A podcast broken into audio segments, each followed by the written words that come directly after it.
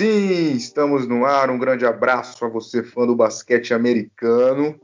24, hein, ó. 24 episodinhos do Bola Laranja, né? Ele será explanado a partir deste exato momento comigo, Anderson Pinheiro, André Fantato e Renan Leite. Antes de qualquer coisa, se você ainda não seguiu o Bola Laranja nas redes sociais, vá lá neste exato momento. É o arroba bolalaranja.oficial, arroba bolalaranja.oficial no Instagram e lá no Twitter, arroba belaranjaoficial, B Laranja Oficial. Bom, episódio 23, que foi o passado, falamos de LeBron James, junto com o nosso querido amigo Marcelo Rodrigues, da página Papai Lebrão.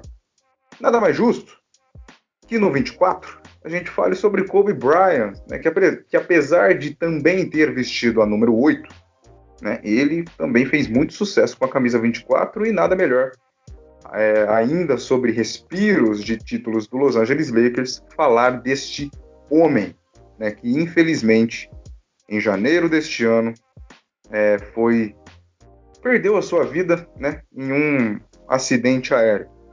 Muito triste, muito cedo. Né, claro que a gente vai citar o título dos Lakers, isso deu uma motivação para os caras, né, mas o episódio é especial Kobe Bryant, a gente falar sobre a carreira, né, tudo que ele ganhou, tudo que ele conquistou, tudo que ele se tornou perante ao basquete americano. André Fantato, como é que o senhor está, mentor? Bom dia, boa tarde, boa noite. Bom dia, boa tarde, boa noite, boa madrugada, Anderson. Prazer em estar aqui novamente com você, com o Renan, para a gente discutir, falar bastante de basquete, em especial do camisa 24. Essa acho que pode falar sem dúvida nenhuma, né? O maior camisa 24 de todos os tempos, né? O 23 dá uma polêmica aí. Mas como você falou, infelizmente, é, eu acho que apesar de pandemia, tudo isso, né? Graças a Deus, as pessoas mais próximas, amigos, familiares, né?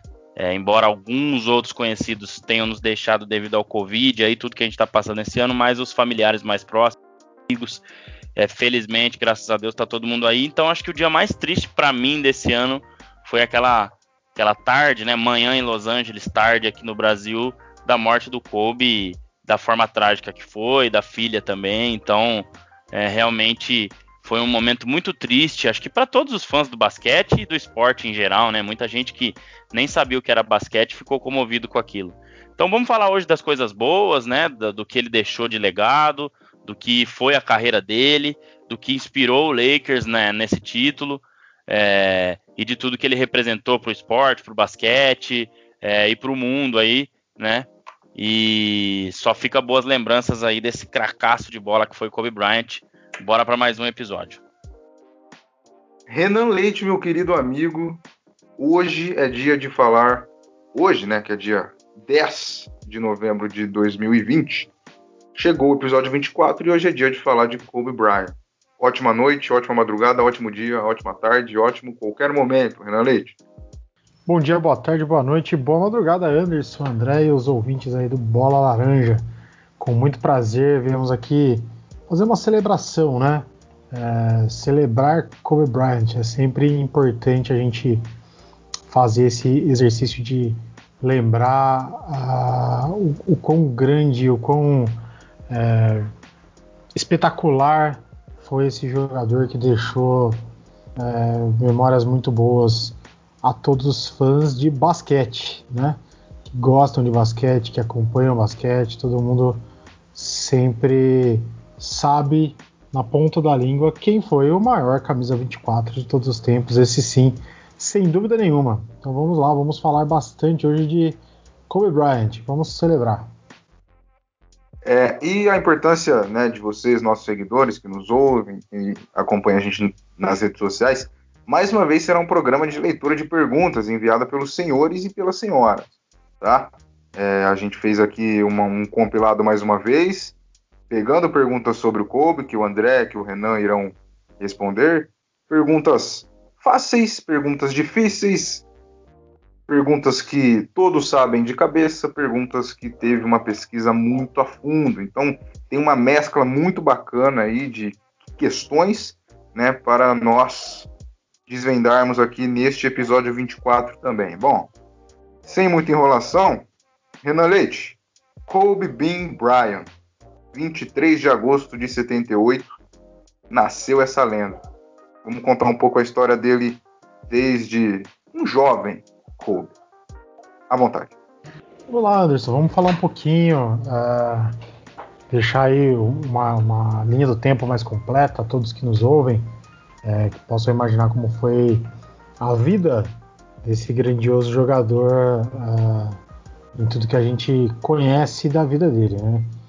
Uh, primeiramente, antes de começar a falar um pouco do Kobe, eu quero agradecer a todo mundo que sempre envia as perguntas para a gente. é muito, muito legal, é muito prazeroso uh, gravar qualquer episódio que tenha essas perguntas e que a gente consiga fazer essa interação com nossos ouvintes. Eu acho muito legal, eu gosto muito de vir aqui e responder as dúvidas ou os comentários ou tudo que eles deixam aí pra gente. Então, sempre façam isso, não deixem de nos mandar perguntas, mesmo quando a gente não coloca a caixinha lá no Instagram, no Twitter.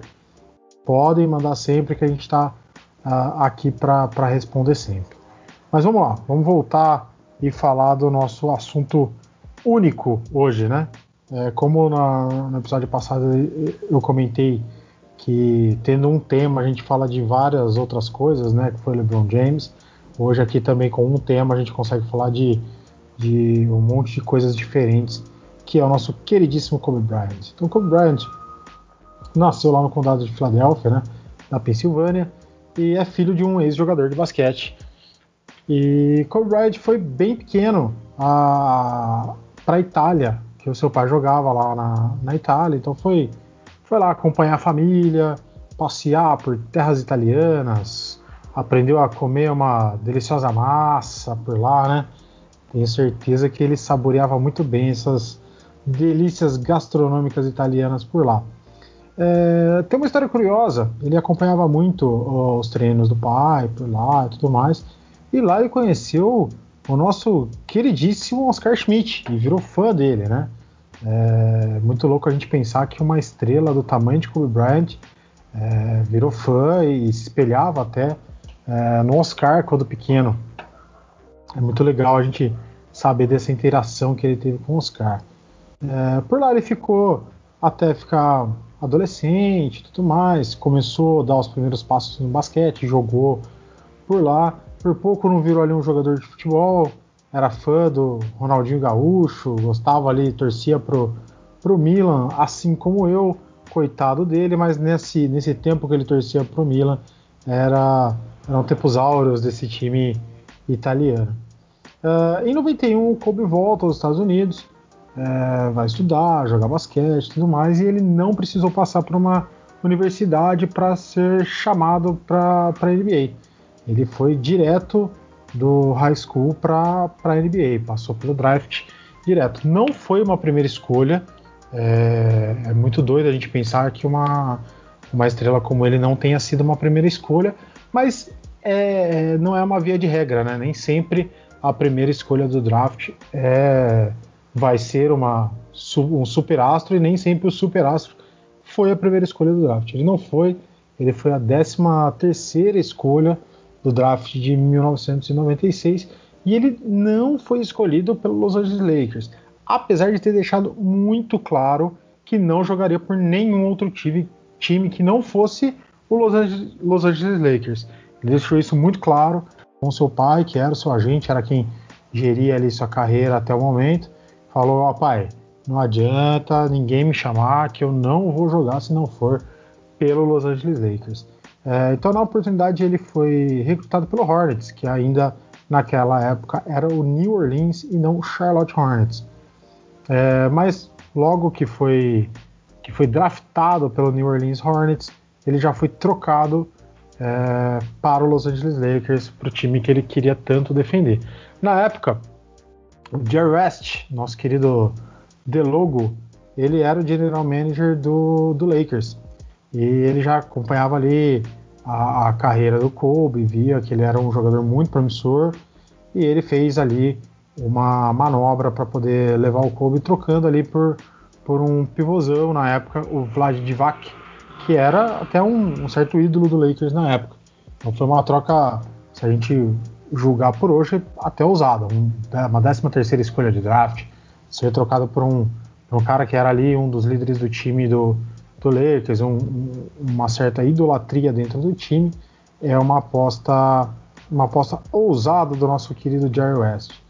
E aí o Kobe entrou na NBA. Primeiro ano ali, mas conhecendo, tateando, teve ali um ano é, de, de, de, de é, como podemos dizer, de um, um, primeiro ano discreto. Ele foi é, entrando aos poucos, teve poucos minutos, teve uma média ali de 7,6 jogos, é, pontos por jogo, mas foi se habituando, foi entrando, foi, foi jogando ali junto do, do time, pegando jeito, foi ficando e tudo mais, e já na segunda temporada evoluiu bastante, e isso levou ele a ser o jogador mais jovem a participar do All-Star Game em 97. Então o Kobe foi evoluindo seu jogo, o Lakers foi criando uma casca, a, a, o Lakers foi ganhando forma e isso foi foi juntando. Ainda era ali aquele fim de carreira do, do Jordan, né? O Jordan era o, a estrela da NBA, todos os outros times ainda lutavam muito para conseguir bater ali uh, o Chicago Bulls. Então, uh, em 99, na temporada de 99-2000, uh, ah, o Kobe ficou fora do início da temporada por uma lesão na mão, mas quando ele voltou, uh, ele se uniu ao Shaquille O'Neal, grandíssimo Shaquille O'Neal, e o novo técnico do time, nada mais, nada menos que Sir Phil Jackson, que tinha acabado de levar o Chicago Bulls aquela mágica sequência de títulos que a gente já conhece e já tanto falou por aqui. Essa última parte que você falou Sim. muito a ver, aliás, tudo, né? É, mas essa pequena finalização que você fez do início dos anos 2000 com Phil Jackson, com Shaquille, é, tem muito a ver com a nossa primeira pergunta. Opa, é, então perfeito. Então, eu vou te fazer o seguinte, desculpa cortar o seu raciocínio. Eu vou emendar uhum. essa pergunta para você continuar a sua fala, né? Porque, uhum. ó, a gente agradece aqui a pergunta do Twitter, tá? Último quarto mandou pra gente aqui, ó.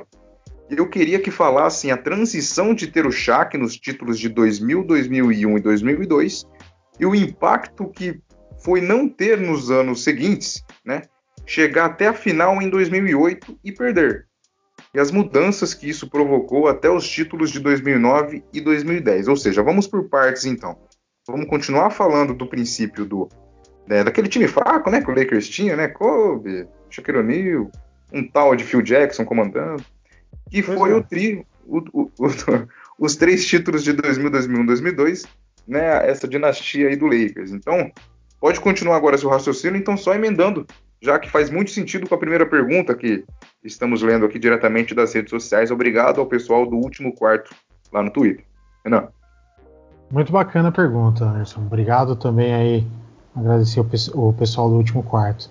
Uh, continuando, então na, nessa primeira temporada aí com o Shaq, com Phil Jackson, uh, o Lakers chega à final de conferência contra Portland Trail Blazers do Scott Pippen estava ali tentando um reencontro com, com os títulos depois de ter deixado o Chicago Bulls. E ganhou as finais de conferências do, do Blazers e fez as finais da NBA contra o Indiana Pacers e colocou um sonoro 4 a 2 conquistando seu primeiro título. É, isso aí já elevou Kobe Bryant a um nível muito maior do que ele era até então. Até 99 ele tinha ali sim sua importância, já tinha sido chamado para All-Star Game, já tinha conseguido alguns números super importantes, já tinha se tornado o principal jogador dos Lakers. Mas quando vem Shaq, quando vem Phil Jackson, o time ganha finalmente a força que precisava para voltar ao rumo dos, dos títulos e tornar Kobe Bryant um excelentíssimo jogador. Agora, será que o André quer dar uma palavrinha sobre esse primeiro título aí do, do, do Lakers com Kobe, Shaq e Phil Jackson? É, ele vai falar assim, mas antes eu só vou emendar uma pergunta minha, né, para o André responder junto com a sua fala. André, qual foi o peso é, do comando do Phil Jackson, né, para o desenvolvimento de Kobe Bryant? Bom, vamos por partes. é, vamos os títulos, né? 2000, 2001, 2002, é, acho que foram muito fizeram o Kobe amadurecer muito, né? E a convivência com Shaquille O'Neal foi algo que não foi muito fácil, né? É claro que enquanto eles estavam ganhando e, e, e, e o time estava bem, isso ficava mais, uh, digamos, fora dos holofotes, né? Mas eles tinham é, um temperamento complicado, o Shaquille O'Neal um pouco menos, mas o Kobe Bryant queria sim ser a estrela e, e queria chegar no, no, tamanho que era o, o, o Shaquille O'Neal na época e o Michael Jordan e né, entre tantos outros que a gente pode falar, mas ainda não estava preparado para aquilo. Porém, dentro de quadra, é, a, a, sintonia era muito boa, né? É, tanto é que eles venceram os três títulos, né? Só para dar uma passada rápida, então, nós temos aí, além de Shaquille O'Neal, Kobe Bryant, que vocês já citaram, e o Phil Jackson como técnico, daqui a pouco eu respondo a pergunta do Anderson também. Tem que lembrar que a gente tinha também Derek, Derek Fisher nesse time, Robert Horry, Rick Fox. Então já são mais três aí jogadores muito bons. Ron Harper, né? Que era é, que era uma das estrelas do Bulls, né? Já um pouco mais velho, óbvio, né? Nesse título, é, já mais veterano, mas também com sua experiência e tudo para passar para esse time. Então era um dos caras aí do, do, do segundo, né? É, tricampeonato do Bulls que participou demais também, né? E tinha o querido Tyron Lu, Renan, em 2000, 2001, que é aquela famosa é, passada que o, que o e o Allen Iverson passa por cima dele, né? Dá o crossover cena ali. Histórica, cena histórica. é, na única derrota que eles tiveram, né? Foi 4 a 1 em cima do Philadelphia 76ers. Então, é, a gente vê aí que nos, nos títulos, né? Sempre com elenco de apoio muito, muito bom também, né? Então, isso, é, isso acho que é, mostra, né? A força desse time, né? Então, é, só uma rápida ressalva, né? Foi no, no segundo título a questão do, do, do Tyron Lu, né? 2000-2001. Em 99-2000, Robert Horry, AC Green, Glenn Rice, Ron Harper. 2000-2001 também eu já citei aqui, né? Derek Fisher, Robert Horry, Rick Fox, Ron, Ron Harper. E 2001-2002, né? Que foi o, o terceiro título. É, Kobe Bryant, Derek Fisher, Robert Horry, Rick Fox. Então, você vê que tinha um elenco de apoio bem bacana também, né? E na pergunta do Anderson, eu acho que o Phil Jackson foi, foi fundamental. Assim como foi também pro Jordan, que eu acredito que o Jordan seria o que foi, mesmo sem o Phil Jackson, mas talvez não teria os seis títulos, não teria entendido o que é jogar para o time, não teria entendido o triângulo ofensivo, não teria entendido muitas outras coisas, mas claro, teria sido do tamanho que foi, teria né, ganhado títulos, mas acho que difícil seriam seis, né? Então para o Kobe a mesma coisa. Eu acho que se não tivesse tido é, o Phil Jackson na carreira, é, ele não teria chegado ao sucesso que, que teve, principalmente se tratando em, em títulos, né? Em, em, traduzir o basquete bonito, o basquete é, né, que, que, que encanta em basquete campeão né? Então acho que isso é a maior marca do Phil Jackson, tanto é que foi 11 vezes campeão como técnico e duas como jogador. E no, no livro ele fala muito, né, do, do Phil Jackson. Eu estava aqui é, passando as páginas, né, do Kobe Bryant, The Mamba Mentality, que é um livro muito bacana, né, para quem ainda não leu, vale muito a pena. Então ele cita sim, né, a, liderança do Phil Jackson, toda a parte espiritual em que ele tratava com os jogadores também, e ele conseguia é, administrar muito bem essa questão dos egos dele e do Shaquille O'Neal. Então, finalizando essa primeira parte aí é, e respondendo a pergunta do Anderson e também dando pitaco aí do pessoal do último quarto, é mais ou menos o que é, o que aconteceu aí nesse primeiro momento em que ele ganhou é, muita experiência, em que ele amadureceu bastante. Lá na frente ele viu que que aquilo ali foi muito bom para ele, mesmo tendo alguns problemas com o cheque depois, né? Então, esse primeiro parte de glórias aí, né? É, 2000, 2001, 2002, é, acho que ajudou muito, contribuiu demais para a carreira do Kobe Bryant e, e fez é, ele ser né, o, que ele, o que ele foi né, e sempre continuar, continuará sendo é, para todos nós. Muito bem. É, mais algum adendo, Renan? Só completando, respondendo a pergunta do, do a primeira parte da pergunta da, do pessoal do último quarto, é, nos títulos de 2001 a, a 2000 a 2002, na verdade, é, pegou para mim, né, na, na, minha visão, pegou a ascensão do Kobe quando ele começa a, a ascender para a NBA, a, a, se mostrar como um grandíssimo jogador. E ele pegou o, o, o platô de, de maior rendimento do Shaquille O'Neal. Acho que ali o Shaquille O'Neal viveu a grande fase da carreira, pode ter feito outros bons números é, em algumas outras temporadas, mas ali nesse tempo, é, vamos, vamos estender até 2003, né? Porque em 2003 eles perdem a final de conferência pro, pro Spurs de Tim Duncan e David Robson, mas eles foram massacrantes, né? O, o Lakers é massacrante durante a, a temporada 2002-2003 chega a anotar uma campanha de 50 vitórias na temporada regular. É, então, você imagina que é, eles estavam fazendo de tudo já para anotar o quarto título seguido e são parados ali pelo San Antonio Spurs. Então, acho que esse momento de ascensão do Kobe e de platô de maior rendimento do Shaquille O'Neal por, por um tempo consecutivo, né? E aí depois disso teve uh, todo o desentendimento, todo o bastidor de, de, de convívio complicado entre os dois e tudo mais, e aí se desfaz essa, essa parceria, né, essa grande, esse grande dueto que foi Shaquille O'Neal e Kobe, mas isso não diminui o Kobe em nada. Claro que ele vai ter que buscar outro jeito de jogar, que ele vai ter que buscar outras parcerias, que o Lakers estava acostumado a ter ali Shaquille O'Neal dominante e agora não vai ter mais. Então qualquer time sentiria é, a saída do Shaquille O'Neal com certeza. Mas eu acho que é aí que o Kobe se fortalece como um grandíssimo jogador e vai ali aprender, ser resiliente para depois voltar com tudo mais lá na frente. É, e finalizando também, Renan, já que né, você passou aí pela temporada 2002-2003 e 2003-2004, né?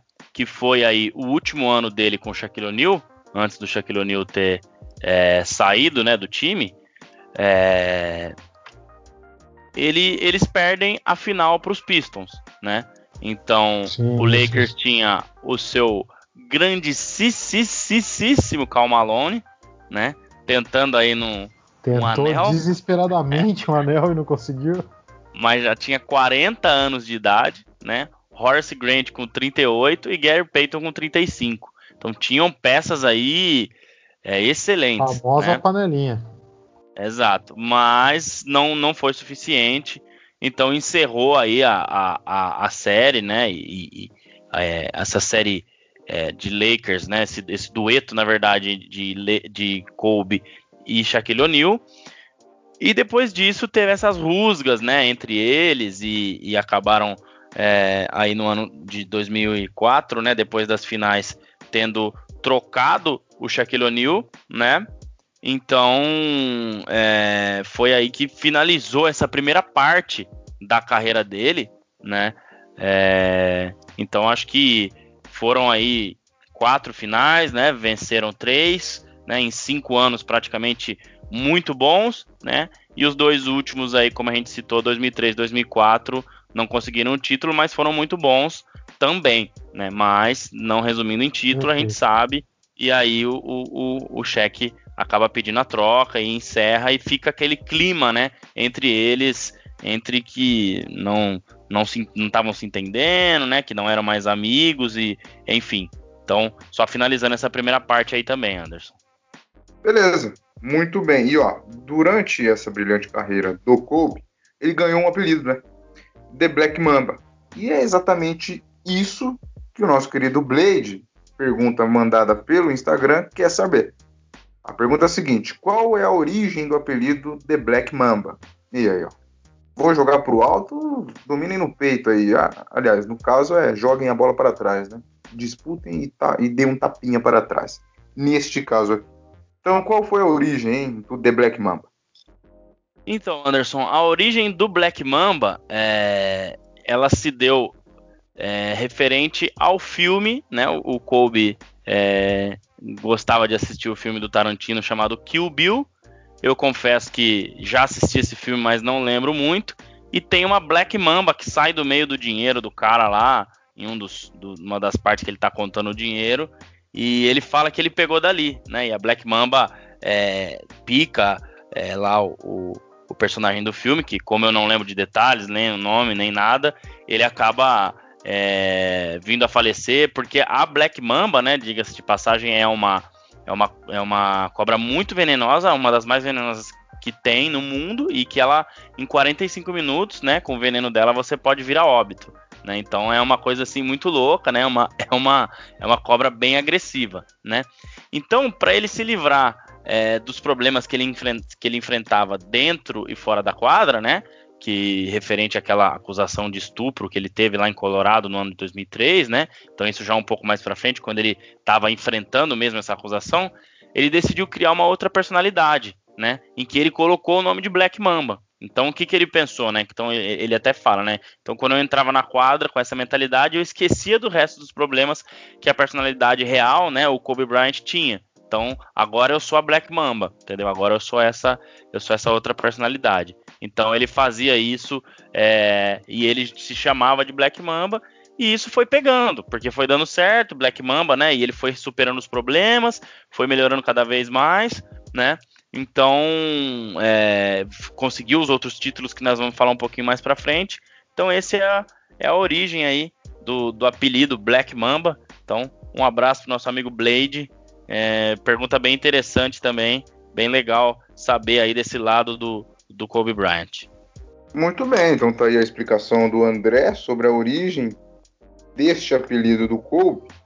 E tem mais pergunta relacionada aqui ó, ao, ao apelido. Deixa eu ver qual que se encaixa melhor aqui. Ó, tem mais duas, na verdade. Tá? A do, a, a do Rick Silva e a do Gabriel. Ó, a do a do Gabriel é a seguinte: quando Kobe soube que ele era o abre aspas, Kobe, o Mamba, o maior ídolo do Lakers.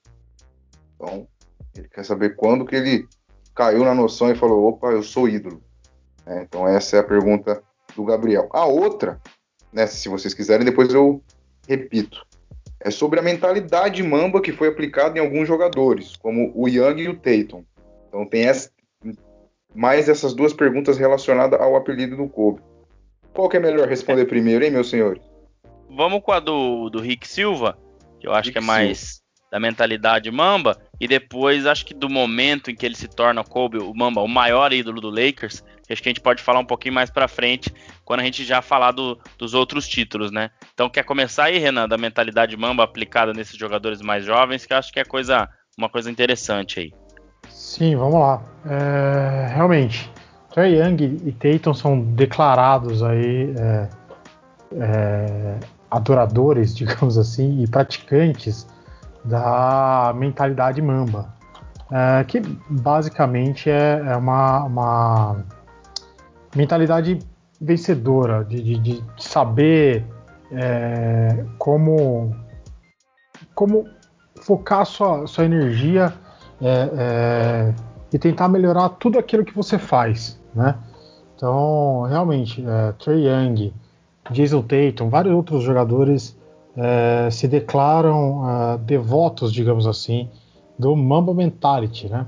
Que é essa mentalidade que o Kobe criou de, de sempre procurar melhoria naquilo que está fazendo. Então, é, tentar simplificar é, o que você faz deixar isso cada vez mais fácil e cada vez mais é, claro para o seu entendimento e que você consegue ir praticando e praticando, praticando e que isso uma hora vai, vai virar natural na sua vida.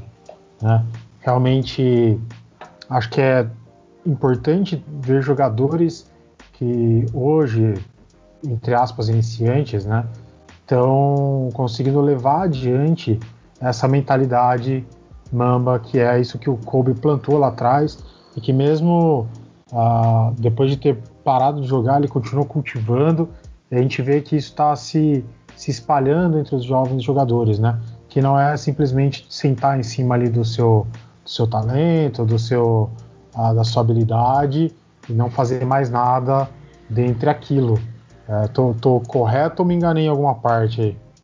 Não, eu acho que é isso mesmo. Eu acho que a mentalidade mamba é, é ter essa, é, essa disciplina, né? Ele cita muitas vezes em que ele acordava às 5, treinava das 5 às 7, né? E, e tinha tempo para ver as crianças acordando para ir para a escola.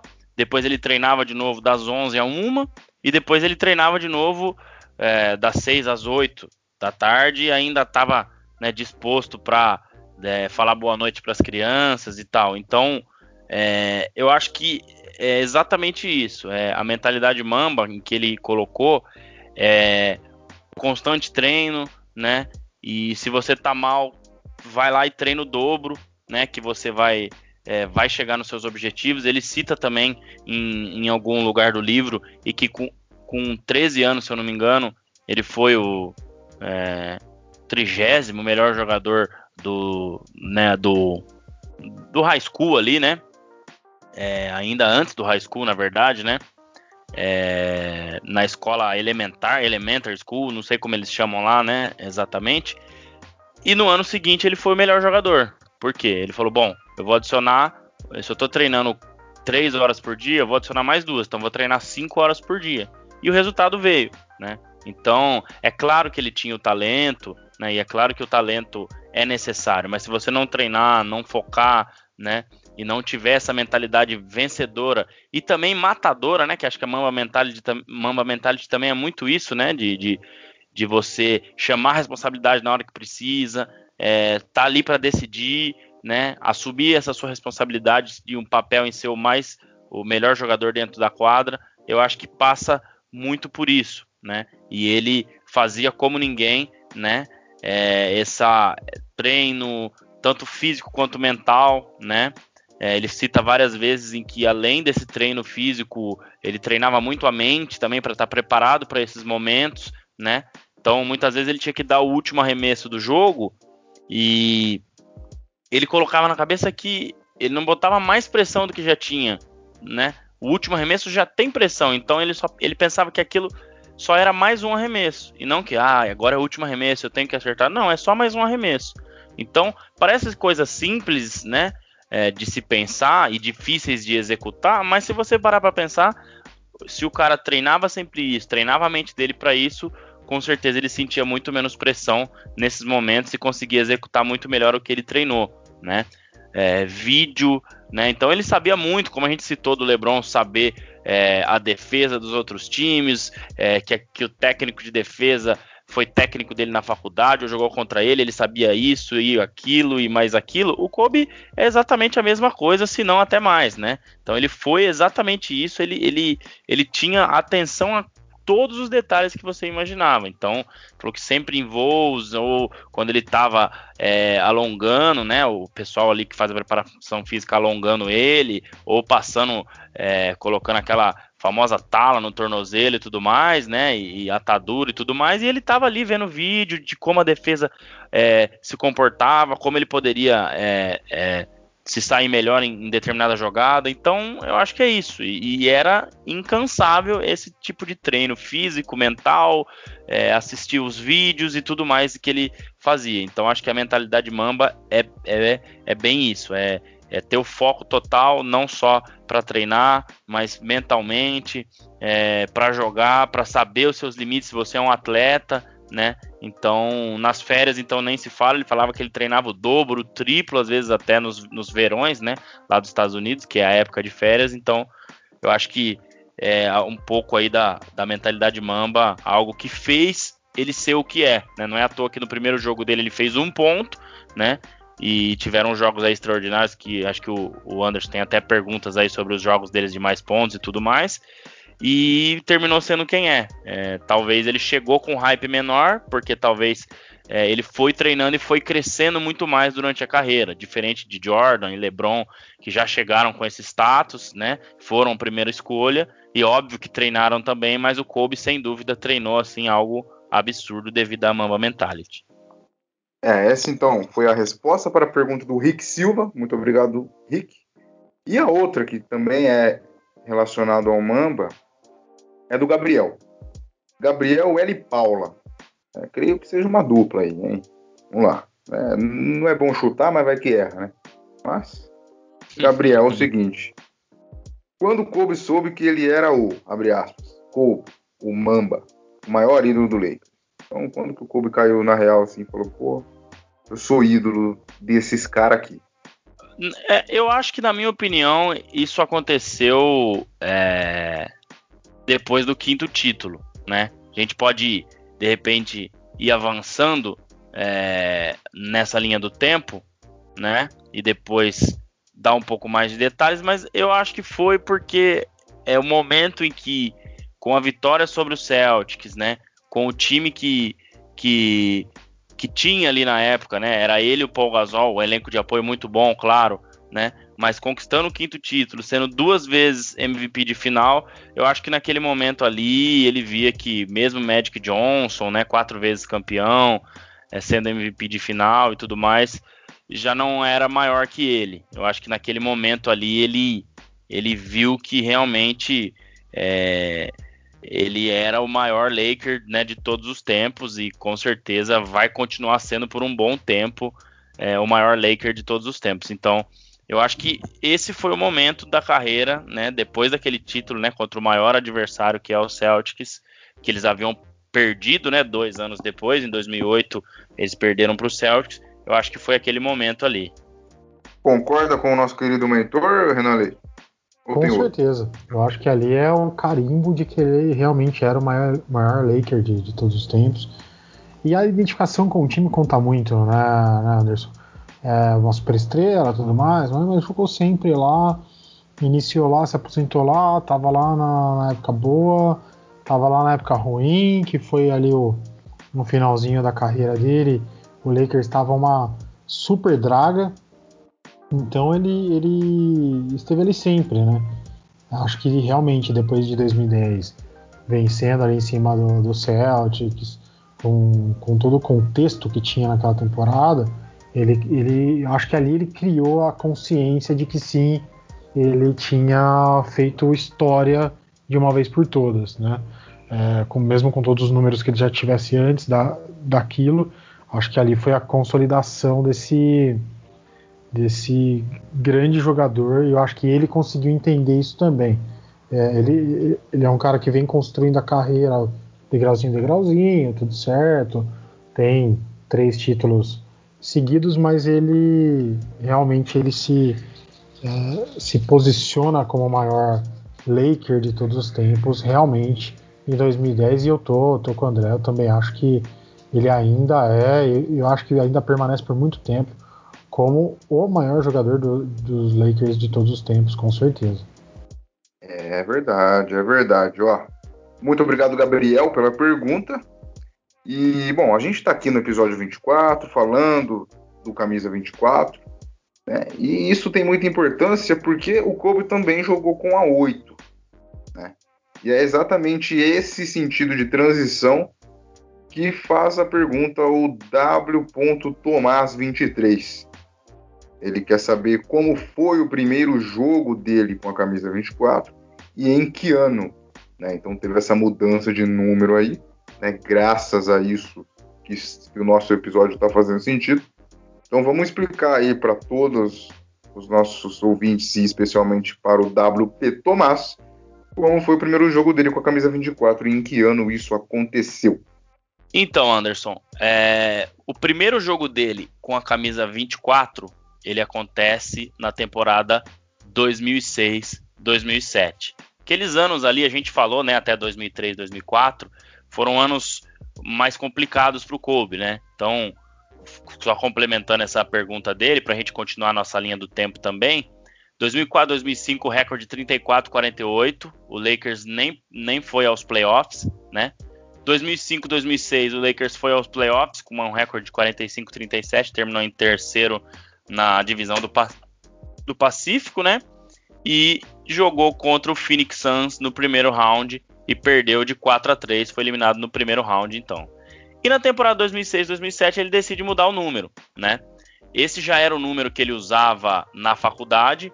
Quando ele entrou no Lakers, já tinham, é, já, o número já estava sendo utilizado e, e, ele não poderia utilizar o número 24. Então, lá na frente, né, depois ele, ele resolveu, na temporada 2006-2007, é, mudar para o número 24, que era o seu número já né, na, na Universidade Low Marion, né, desculpa, né, em high school, né, Low Marion, não na universidade.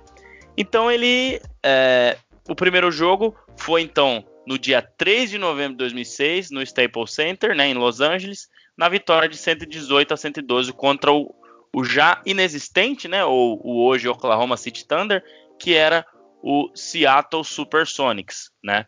Então, 118 a 112, né? O Kobe nessa partida, né, a primeira partida dele com a camisa 24, marcou aí 23 pontos, né? Foi sua estreia na temporada. É, apesar de ser o terceiro jogo dos Lakers na temporada, ele não jogou os dois primeiros porque estava machucado. Então, os detalhes aí do primeiro jogo de, com a camisa 24 do Kobe nessa transição aí de 8 para a camisa 24. André, eu, eu, li aqui algumas teorias das, da conspiração sobre essa, essa, mudança repentina de número de numeração de camisa nessa temporada, né? É, falam muito de que ele tinha é, a, a, certeza de que ele se tornaria um jogador tão grande quanto o Michael Jordan, então ele queria usar 24 por ser um sucessor do 23, é, assim como os nossos episódios aqui, 23 depois 24, então ele queria ser um sucessor do Michael Jordan. É, o que, eu, o que para mim é meio, sei lá, é meio furada, mas tudo bem. É, tem essa teoria de que ele já usava no high school tudo mais, e realmente é, é, jogador, principalmente de basquete, ele tem um pouco dessa, dessa cultura do, de guardar esse número que usou no começo da carreira, é, e nem sempre o número que ele usa no começo da carreira é, é, por escolha afetiva ou nada, né? É simplesmente porque ele era aquele número e aí ele leva isso aí para a vida inteira. É, e o rumor mais forte que dizem é que nessa temporada ele troca a fornecedora de material esportivo é, pessoal dele, né? Ah, ele era um atleta Adidas e ele passa a ser um atleta Nike. E a linha de, de produtos que ele tinha na Adidas era conhecida como a marca Bryant 8. E a Nike quis dar uma mudada e não, não se apoiar nessa numeração e pediu para que ele alterasse o número e ele altera para 24. Eu, de verdade, eu até acredito que possa realmente ter sido isso. Uma junção de a Nike pega ele como, como um jogador, é, um atleta dela, pede para que ele mude o número porque a Adidas já tem ali uma linha com esse nome, e aí ele aproveita que ele já tinha jogado com essa camisa 24 lá no high school e coloca para começar a usar o número 24. É, teorias da conspiração que a internet nos fornece. Né? Legal. Ah, sempre tem, sempre tem isso aí, não tem como. Enfim, tá aí então algumas suposições né, sobre a troca da camisa também. Uh, deixa eu pegar minha cola aqui. Tem mais perguntas diretas, hein? É, já vamos caminhando aí para o final da carreira. Ou não. Vamos ver aqui a Andressa. Desa 24. É 24 também, é tudo combinando hoje, né? Então, a Andresa Pereira mandou o seguinte: ela mandou duas perguntas. A primeira, qual o seu recorde de cestas e contra quem foi o jogo? Né? É... Ah, vamos nessa, depois eu faço a outra tem a ver, né? Porque ela pergunta quais títulos e prêmios o Kobe já ganhou. Mas, mas vamos falar primeiramente qual o seu recorde de cestas e contra quem foi, que é uma resposta mais, mais diretaça, como diz o Ramon Mendonça. É, a, essa, de, essa dela ainda era a camisa 8, né? Onde o, o na temporada 2005-2006 ele chegou a esse recorde, é, que foi no jogo contra o Toronto Raptors no dia 23 de janeiro de 2006, né? Ainda era temporada 5-6, né? Ele mudou para 24 na 6-7, né? Como a gente falou lá em, em, novembro, né? Do mesmo ano, que foi na, na vitória dos Lakers por 122 a 104 contra o Toronto Raptors, com impressionantes 81 pontos de Kobe Bryant. Então, quanto às cestas, né? A pergunta dela foram 28 cestas, né? O que totalizou os 81 pontos, mais 18 lance livres, né? Então, dessas 28, é, ele teve aproveitamento de 28 de 46, né? Dessas 28, algumas foram de 3. É, e 18 lances livres. Então ele foi 20 vezes para a linha do lance livre, acertou 18, né? E arremessou 46 bolas e acertou 28. Então, absurdo, né, o que foi essa performance. Para quem quiser ver, tem no YouTube, tem jogos aí, é, tem os momentos, tem às vezes a ESPN reprisa os jogos também. Então, muito legal. Ele fez 81, Lamar Lamar, o resto do time foi Lamar Odom com 8, Min com 12, K. Brown com 3, Parker com 13 e o Brian Cook com 2. Né? E o Vujacic com 3. Ou seja, o resto do time fez 122 para 81, fez 41 pontos. E ele fez 81. Então... Viu? Ele tava jogando contra o Maternal? ele tá maluco. Cara. E ele tava jogando contra o Raptors, Renan, que tinha Chris Bosh. Tô vendo aqui, ó.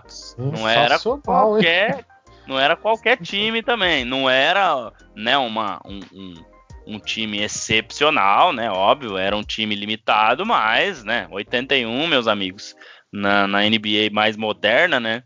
É, é difícil. Então. Muita coisa. É, bem, é, bem bacana essa pergunta aí, que é um momento marcante mesmo da carreira dele. São esses 81 pontos. Caramba, hein? Quase que eu falo outra coisa, mas 81 é brincadeira. O jogo foi. Não foi 500 pontos, né? Foi 122. E ele fez 81. Rapaz, que coisa, hein? Já emenda na segunda dela? Vamos lá. Ó. Quais títulos e prêmios Kobe já ganhou? Mais uma pergunta da Andressa. Porque depois a gente vai finalizar com a pergunta do Papai Lebron, né, que tem a ver com essa temporada aqui. Então vamos finalizar a temporada do Kobe jogando, né? Depois a gente pula para essa daqui. Então, mais uma da Andressa. Obrigado, Andressa, pelas perguntas. É, quais títulos e prêmios Kobe já ergueu. Ó, vamos lá que eu vou até tomar um, um fôlego aqui, Anderson, ah, porque a lista do rapazinho é extensa. Ele não é um cara é, que ficou pouco em evidência, né? Então ele foi cinco vezes campeão da NBA. Ele foi duas vezes MVP das finais, 2009 e 2010. Ele foi uma vez MVP da liga em 2008. Ele foi duas vezes maior pontuador da liga em 2006 e 2007. Ele foi quatro vezes MVP do All-Star Game. Ele participou 18 vezes do, All-Star Game. Ele foi 15 vezes. É, esteve no All-NBA Team. É, no primeiro time, vamos, deixa eu fazer as contas aqui porque não está falando. Uh, ele foi do terceiro time por duas vezes, do segundo time por duas vezes e do primeiro time por 11 vezes. Ele foi 12 vezes eleito uh, para o time defensivo do ano, por três vezes no segundo time e por nove vezes no primeiro time. Ele esteve no All-Rook Team da NBA em 97 e ele foi campeão do Slam Dunk Contest em 1997. Fora isso, ainda foi campeão é, olímpico em 2008 e em 2012. Ainda tem ainda umas outras honrarias, né? É, foi melhor atleta da NBA pela ESP em 2008 e 2010. Tem a camisa 8 e a 24 aposentadas pelo Lakers, ou seja, ninguém mais pode usar essa numeração. É, ele tem uma homenagem póstuma do Dallas Mavericks é, então o Dallas Mavericks aposentou a camisa 24 também.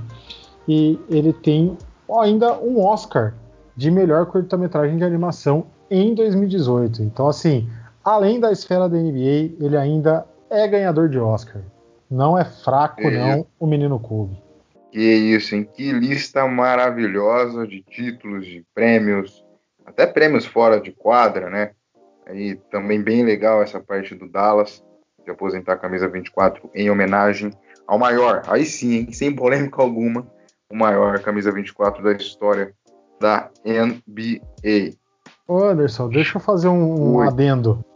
Antes da gente passar aí pra, já para o fim da, da carreira dele, eu gostaria de, de, lembrar, o André vai, vai lembrar bastante disso.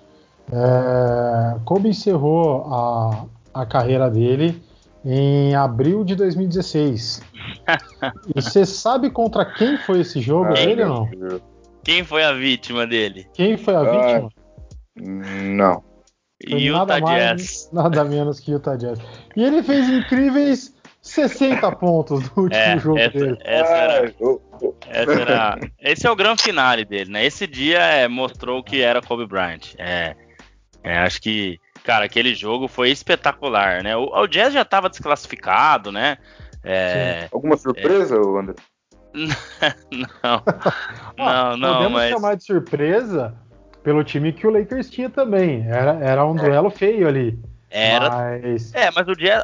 Eu acho que o Jazz ficou desclassificado um pouco antes de entrar em quadro, porque o Jazz ainda brigava pelo oitavo lugar, alguma coisa assim. Ah, mas o Lakers era terrível, com, com os inteligentíssimos Jordan Clarkson, que você tanto gosta do seu Jazz, é, entre outros aí que estavam naquele time.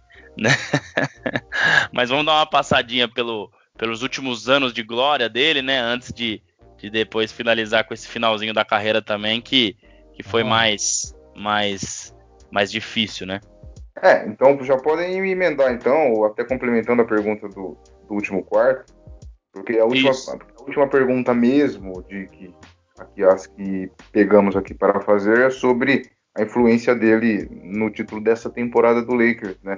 Infelizmente, depois do trágico acidente, teve ali sua motivação pelo elenco do Lakers, que contava com o LeBron James. Então, já fazem aí o adendo final sobre a parte dele jogando, né? Ou até um pouco depois da aposentadoria, para depois a gente finalizar com essa temporada aqui, o que ele, como ele foi importante, né? Mesmo é, não estando presente no título da temporada 19 20. É, é, sobre a pergunta do último quarto, começando, é, eu acho que né, aquela derrota em 2008 é, fez ele amadurecer também, né?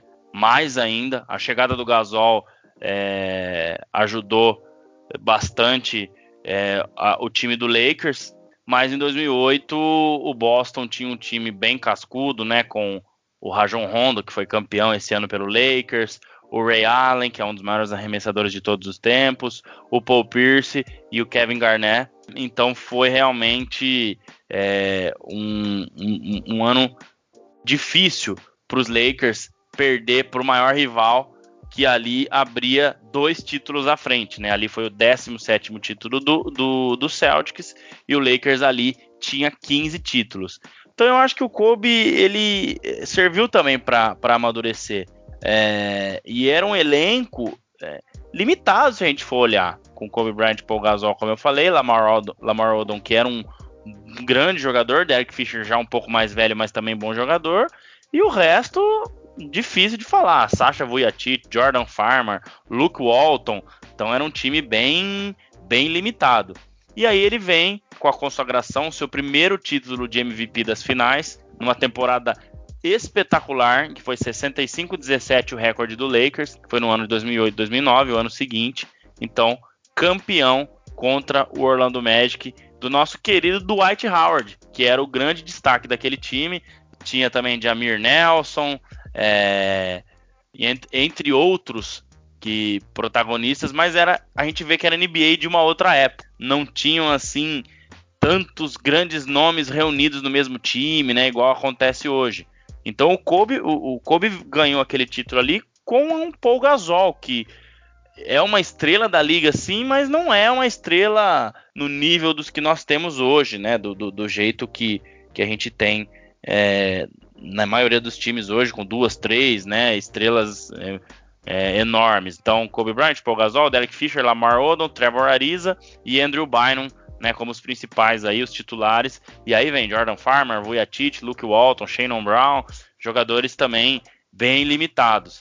E aí a consagração final, que a gente falou há pouco, o título 2009-2010, seu segundo MVP de final, aí contra o Celtics, numa das maiores finais, jogos 7 da história. Quem não assistiu pode puxar aí.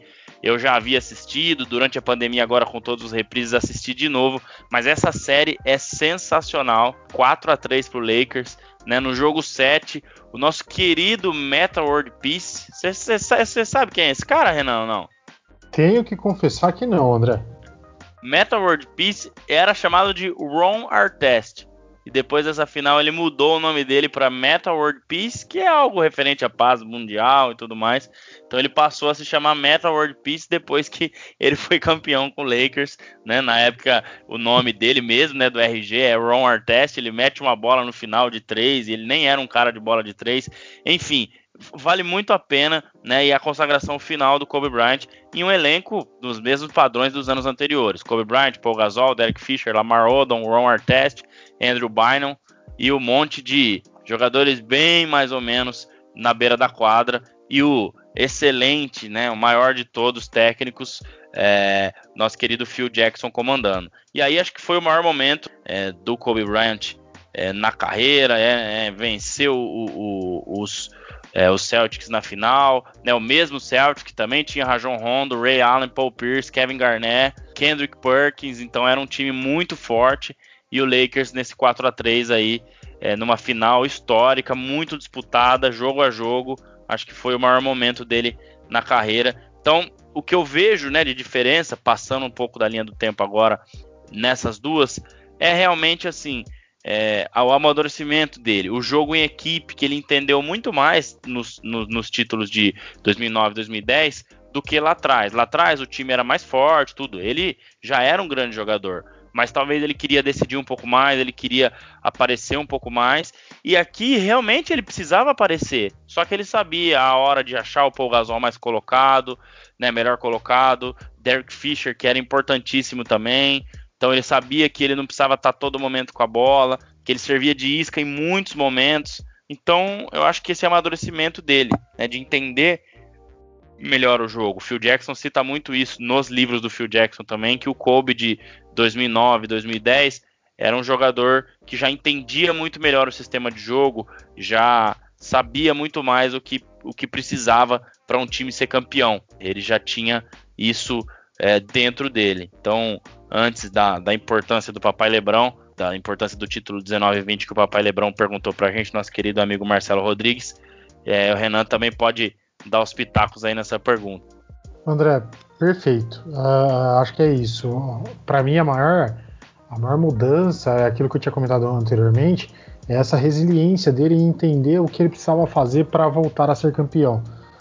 Sei lá, com o super dueto com, com o Shaquille O'Neal é, entre 2000 e 2002, ele tinha ali uma divisão de responsabilidade, é, só que com ele se tornando um grande, um grande jogador e o Shaquille O'Neal se consolidando como um, um, cara monstruoso.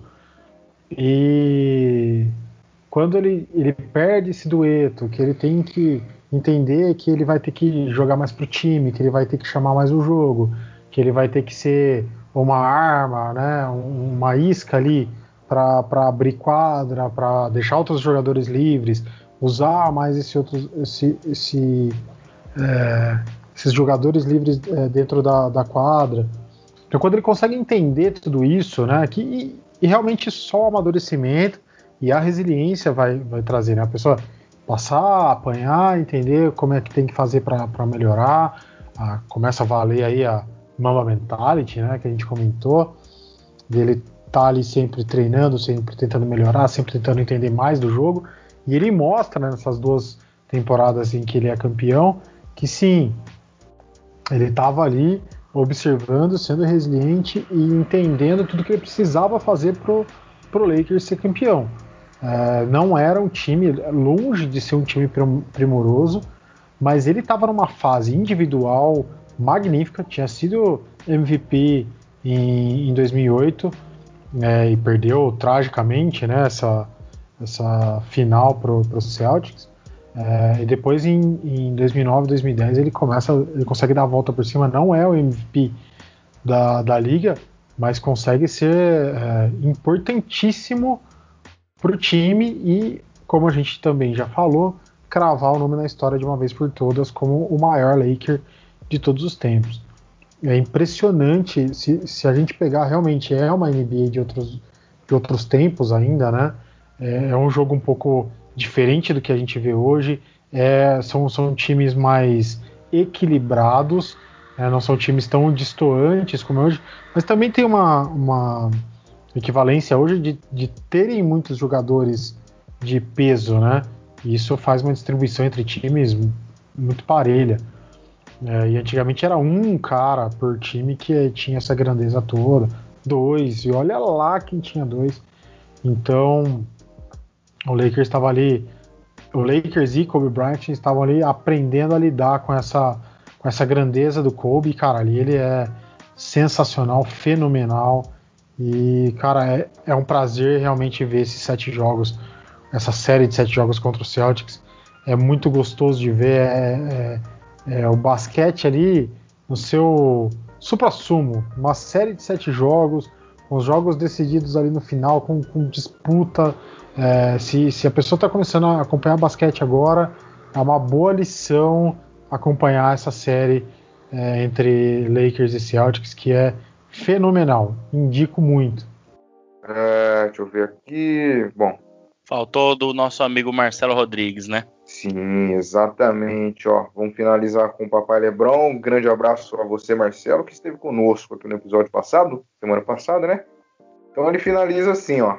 Iremos finalizar desta maneira. Qual a importância né, do Kobe nesse título do, do, do Lakers para esta temporada? Né, o que porque, né, esse ano maluco de, de 2020 a gente teve muitos problemas, muitas tristezas, é um ano realmente é, lamentável, né, essa é a palavra.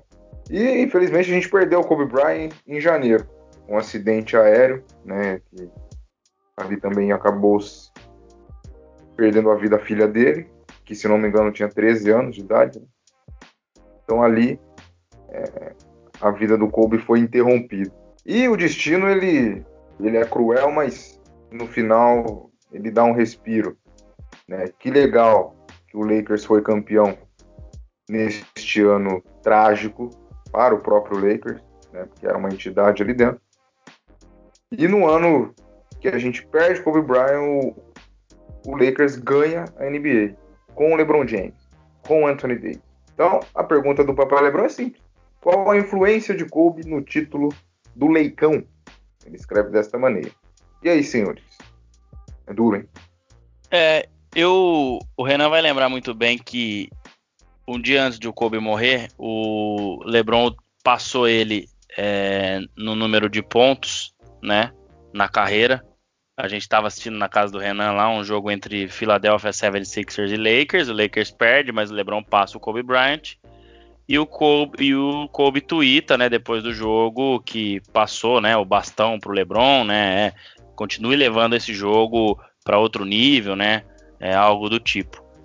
E depois no dia seguinte eles ficam sabendo da trágica, né, notícia e e ali já parecia uma coisa muito louca, né? Tanto é que todo mundo achava que era brincadeira, né? Que o Kobe tinha se matado porque o LeBron tinha passado ele, né? Com competitivo como ele era, né? Enfim, começaram a surgir vários rumores naquele comecinho ali que ninguém sabia ainda se era verdade ou não. Então, foi algo chocante. E a gente viu a emoção dos jogadores do Lakers naquele jogo, o primeiro jogo, né, depois da morte do Kobe, que houve as homenagens lá e, e é até difícil de assistir aquele jogo, né? É, as homenagens e tudo mais. E eu acho que a resposta é, é isso. É, parece que realmente estava desenhado depois que aconteceu essa questão do LeBron passar o Kobe número de pontos, né, na carreira e nesse mesmo ano é, o Lakers ser campeão. Eu acho que o time se uniu demais. A gente viu ali que é, no momento de dificuldade, né, provavelmente é, ou com certeza um ajudou o outro, um estava ali para apoiar o outro. A gente viu muitos jogadores muito tristes, né? A questão do Queen Cook, que é de Los Angeles e que tinha o Kobe como ídolo desde pequeno, era torcedor do Lakers, né? Então sentiu demais. É o Davis que se inspirava no, no, no Kobe desde pequeno, o LeBron que era muito amigo do Kobe também, jogaram juntos em Olimpíada e tudo mais. Então, acho que o time se uniu, né? Se faltava alguma coisa para aquele time ali, né? Vamos se doar cada vez mais e vamos trazer esse título para Los Angeles em homenagem a ele, a família dele. O LeBron, dele, LeBron falou isso muitas vezes. Então, eu acho que a resposta é essa: a união do time, não só dos jogadores, comissão, o, os próprios diretores, né? A Jeannie Buss, que é a, a, a dona do Lakers, né? Também conviveu muitos anos com o Kobe, Rob Pelinka, que é o general manager, era muito amigo do Kobe também. Então eu acho que foi foi foi isso, né? Uma soma de, de, de coisas, né? E, e, que fez o elenco se unir, a diretoria se unir, todo o pessoal ali de apoio se unir e, e, e além de ser um time bom, né? E, e ser um time que que tinha todas as suas qualidades, mas acho que o coração também falou mais alto nos momentos em que precisou dar resposta e, e sabia que, que o Kobe estava ali, né, olhando por eles nos jogos e tudo mais. Então, é, eu acho que fortaleceu ainda mais o elenco, fazendo com, com que chegasse ao título. É, André, foi, foi realmente um, um ano muito louco. Acho que nem o mais dramático dos roteiristas conseguiria escrever um, um roteiro tão é, dramático quanto foi esse, né? É, é, o LeBron um dia passa ele no, no recorde, no outro dia acontece o trágico acidente. Aí o Lakers em uma temporada louca com toda todo problema mundial de saúde que, que o mundo vive, o Lakers consegue voltar a jogar, jogar bem lá e ser campeão da temporada, em homenagem ao Kobe. No game winner do, do, do Anthony Davis, uh, ele contra o Nuggets, né? Ele, ele grita Kobe quando ele faz aquele ponto. É, então você vê que ali eles estavam realmente fechados em, em um propósito, claro, de ser campeão por motivos individuais, né? É, pelo time, porque ali muita gente queria ser campeão, Anthony Davis sendo campeão pela primeira vez, Dwight Howard depois de muito tempo tentando ser campeão, o LeBron com um desafio novo na carreira de vir para o Lakers e, e, fazer essa franquia reviver seus áureos tempos, é, mas com uma temática toda especial que é dar esse título a esse jogador tão especial que foi Kobe, Bryant. Foi um dia esquisito, né? Eu lembro que a gente tinha assistido o jogo aqui na minha casa no dia anterior, é o dia da, do recorde do LeBron. No outro dia, é, eu estava na, na, casa que a gente costuma se reunir sempre, lá na casa do meu sogro, tio do André. É, e eu vi essa notícia, eu fiquei é, pasmo, eu fiquei é, atônito, porque eu não sabia o, que pensar, eu achava que era mentira, sei lá, o que aconteceu, é, é algum engano. A gente nunca pensa que um, um ídolo, né, um, um, grande nome do esporte com a idade que tinha, é, com tantas coisas a fazer ainda, é, vai perder a vida da forma tão trágica que foi. Mas, como eu disse, acho que nem mais os dramáticos dos roteiristas teriam escrito um roteiro tão perfeito quanto foi esse, né? Perfeito no sentido de, apesar de tudo que aconteceu, o time vai lá e consegue dar esse título a, ao Kobe Bryant em homenagem póstuma a esse grande jogador, grandíssimo, enorme, gigante jogador que ele foi. Então, se teve influência, teve muita influência. Eu acho que, que, que dá para colocar aí uma é, é, uma grande influência é, do Kobe Bryant para todo o time do Lakers, né? É, principalmente LeBron James, que tinha ele ali como um, como um exemplo, como um, um amigo e queria levar esse, esse legado do Kobe Bryant aí à frente e mostrar que o time estava fechado depois de tudo que aconteceu para dar esse título para Los Angeles. É, então foi um ano triste a gente ter que conviver com uma notícia dessa, mas que termina com um, simbolismo gigantesco do esporte e do que foi Kobe Bryant. Muito bem, gente. É... Obrigado a todos que mandaram as perguntas mais uma vez, tá? Pelo Twitter, pelo Instagram, né? A participação de vocês é muito importante. Continuem sempre participando, mesmo quando não tiver pauta de, de mande sua pergunta, de pergunta aí. Né, joga lá que a gente vai responder em algum momento, vai responder no comentário, vai responder em algum podcast. É muito importante para a gente essa interação de vocês. Né? Mais uma vez, vocês nos ajudando a, a fazer um programa. Então, a gente vai finalizando aqui o episódio 24, onde falamos de Kobe Bryant, né, de todas as suas coisas. Claro que a gente fez aqui um pouco mais de uma hora, mas dava para falar muito mais coisas, né, porque foi um cara gigantesco, foi um cara que deixou um legado muito bom. Né, infelizmente, teve sua vida interrompida de uma maneira né, trágica, né, como diz o Renan, essa é, é realmente a palavra. E infelizmente né, ainda foi em janeiro, né? O dia que aconteceu é, aquela tragédia, a gente nem sonhava que aqui em novembro estaríamos vivendo um ano tão complicado, um ano tão triste, né? De todas as coisas que vem acontecendo no mundo. É, eu não sei se eu falo ainda bem que já estamos quase em dezembro para finalizar o ano, ou eu ainda fico com medo que ainda falta um mês para terminar o ano. É, realmente esse 2020 é, ele vai ser inesquecível da maneira mais triste possível. André Fantato, obrigado por mais uma participação, por mais uma aula junto com o Renan Leite. Até o 25. Valeu, Anderson. Valeu, Renan. Episódio muito bacana, especial, né? Falar do Kobe. É, camisa 24, né? Coincidiu com o episódio 24, apesar de usar as duas, e uma informação final, né? É, ele fez 16.777 pontos com o número com a camisa 8 e 16.866 pontos com a camisa 24. Então foi praticamente a mesma coisa, né? É, então 100 pontos aí de diferença, né? Entre um e outro, é, bem bem legal, né? Essas estatísticas é, mostrando aí o Kobe Bryant, né? Que hoje já é o quarto é, colocado, né? Em, em, pontos. Ele havia passado o Michael Jordan ficado em terceiro, mas o LeBron o passou. Então em quarto ele com 33.643 pontos é ponto pra caramba. Valeu é, por mais um episódio. Valeu Renan, valeu Anderson. Tamo junto pro próximo. Lembrando que Vamos falar sobre o Brooklyn Nets, trazer a, a Rita aí, né, do, do Brooklyn Nets Brasil e do Pod Nets BR. É, vai ser bem bacana. E lembrando, Anderson, que teve né, um ano difícil e tudo mais, mas esse ano foi o ano que começou Bola Laranja. Então, quando a gente lembrar de 2020, vamos ter que sempre lembrar desse começo aí do nosso podcast, é. do nosso canal, que sem dúvida é muito motivo de muita alegria para nós.